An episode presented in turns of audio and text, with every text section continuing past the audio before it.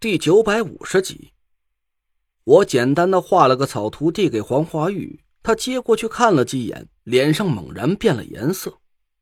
这时，我勾了勾嘴角，露出了一副得瑟的神色。没有金刚钻，我也不敢揽着瓷器活啊。黄护法带着几千教众不知所踪，我要是连你们去干嘛了都琢磨不出来，也用不着赖在居士他老人家坐下吃干饭了。黄护法。你跟我说句实话，居士他老人家给你派的任务和我画的这个图是不是一模一样的？黄华玉张嘴结舌的看着手里的草图，过了半天才僵直着脖子点了点头：“是居士他老人家。”陈使者，你是怎么知道的？谁告诉你的？是袁春怡。我嗤笑了一声，脸上的神色很不屑。黄护法这话问的就太小看人了，干瓦匠只是我的业余爱好，我好歹也是个正经八百的风水师，还能连这个五方风水聚火阵都看不出来？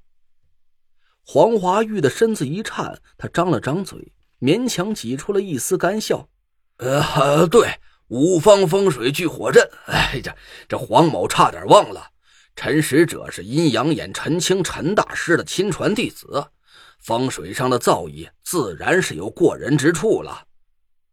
我紧盯着黄华玉说：“黄护法就没有什么话想要对我说？”“呃，是什么？哦，既然陈使者知道了居士他老人家的意思，那还请看在咱俩同属青字号一脉的份上，鼎力相助，黄某必有重酬。”黄花玉支吾了几声，神色不太自然。我冷哼了一声，站起身来，提起墙角的旅行包。看来黄护法是没打算把我当自家人。这朱雀祭坛，你还是另请高明吧。我祝你早日完工，在居士他老人家面前立个头功。嘿，去哪儿不是吃饭？我何苦去热脸贴你个冷屁股？哎，你不是说袁掌柜的对我不薄吗？那行。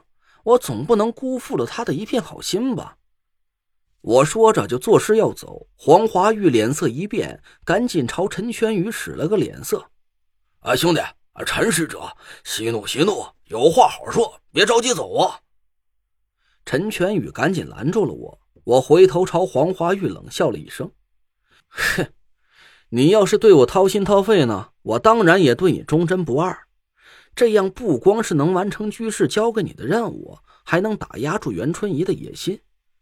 你倒好，和防贼一样的防着我，就这么眼睁睁的看着袁春怡兴风作浪，暗中谋权篡位。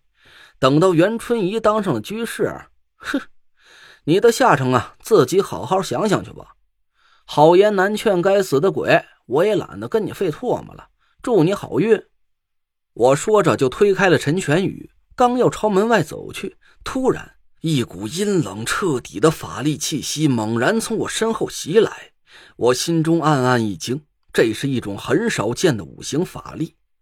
以前我遇到过的对手法力大多数是单一五行的，但黄华玉却有所不同，在这股阴森森的阴火气息之中。还夹杂着一丝腐朽的木形之气，这竟然暗合了木生火、双阴得阳的五行理论。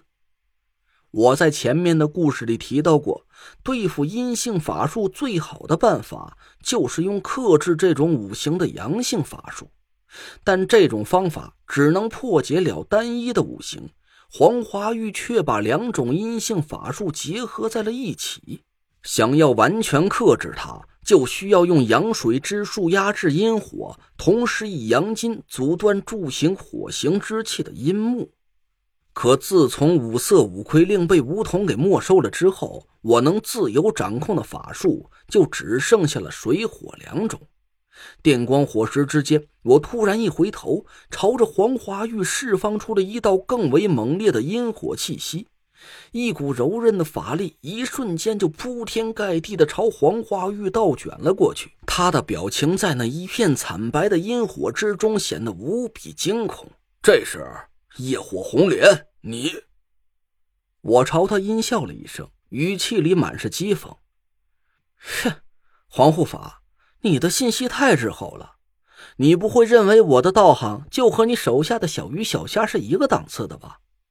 我也不欺负你，咱就用同样的法术硬刚一下。我倒是想见识见识，看你到底有没有这个能耐拦得住我。眼看着那一片纯白色的阴火慢慢的倒卷到了面前，黄华玉顿时脸色巨变，豆大的冷汗一下子就从脑门上冒了出来。他死咬着牙，猛地从嘴里喷出了一口舌尖血，阴火之中一瞬间就腾起了一片血雾。陈陈使者，黄某对你并并没有恶意，误误会啊！黄华玉一边断断续续的说着话，一边却在紧盯着我的眼睛。你我同属青青字号座下，都是居士他老人家的得得力干将，千万不能做出这种自相残杀的蠢蠢。就在黄华玉说话的功夫，我突然感觉到心神微微一颤，我的意识在那一瞬间突然模糊了一下，心底竟然油然升起了一个奇怪的念头：对呀。我和黄花玉是一个战壕的同袍，我不应该跟他动手。随着这个念头在我的脑海里突然闪起，我释放出的法力也随之减弱了下来。黄华玉的嘴角抹出了一丝笑意，眼神里满是愧疚。陈使者，俗话说不打不相识啊，你的本事黄某亲眼见识过了，果然不愧是陈清陈前辈的得意弟子。之前有所怠慢，这都是黄某的过失。既然误会都解开了，那黄某数三个数，你我一起撤掉法力，好吧？我茫然的点了点头。黄华玉看向我的目光柔和诚恳，一道声音慢慢的钻进了我的脑海：一、二。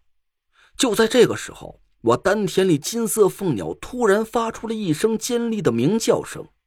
这道鸣叫警告的意味十足，就像是一把利刃，猛地在我的神经上狠狠扎了一刀。几乎是与此同时，一道半黑半红的光芒，闪电一样的划过了我的脑海，我的身体猛然一哆嗦，瞬间就恢复了理智。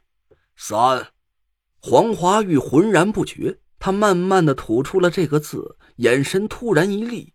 又是一口殷红的鲜血急喷而出，一股冷彻骨髓的阴风四下腾起，黄华玉的脸色顿时狰狞了起来。小子，别以为仗着自己会点三脚猫的风水术，就敢在我面前撒野。黄某好歹也是闽东御兽门的掌教，怎么可能败在你一个？不讲武德呀！真没想到，堂堂的青字号护法也这么下三滥。我突然冷声讥讽了黄华玉一声，他猛地停住了嘴，神色顿时就僵在了脸上。你你怎么？我直直的迎着他的目光，慢慢的一步一步朝他靠近了过去。黄护法，我现在给你两个选择：第一是咱俩硬碰硬的较量一下道行，输的那个变成一滩肉泥；第二呢？就是我试试能不能把御魂咒反噬在你身上，让你变成一个七魄残缺的大牲口。